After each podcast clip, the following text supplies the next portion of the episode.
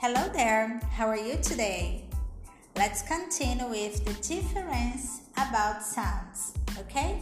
I'm gonna give you some words that usually in Portuguese we have the stress. In English, that is not the stress, we just have a strong vowel or consonant, and this usually is our imaginary stress, different from Portuguese that we put really the stress. Then some students can say, but teacher, sometimes I see some words in English with stress. Yes, and probably these words come from French, like resume, fiance, fiancé, because in English that is not the stress, only when you speak. And here it is, or better, lots of, not only single, but lots of words with this stress. For example,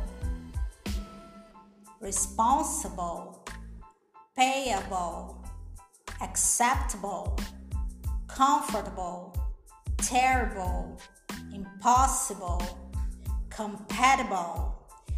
Se eu fosse falar no português, o acento, por exemplo, do responsável é no A e quando eu falo no inglês, esse som forte, o acento imaginário, né?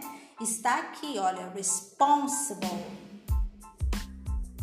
Pagável no português, eu já até sei, olha, pagável, o som tá aqui nesse A, né? Pagável. No inglês, payable, o som forte está aqui no início. Aceitável, o acento está no A, aceitável enquanto que no inglês acceptable. Perceberam o que, que muda? Essas peculiaridades de som, quanto mais você ouvir, por isso que eu falo sempre, listening, assista filmes, séries, ouça músicas. Para os meus alunos, eu sempre mando textos do VOA News ou então do TED Talks porque ajuda muito, seja para iniciante ou avançado.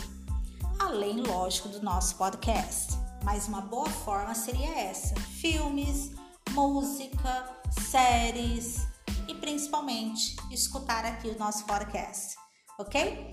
Mais algumas palavras: temperature, vegetable, general, festival, Europe, period different, dentist, professional, mystery, planet, American, divorced, elevator.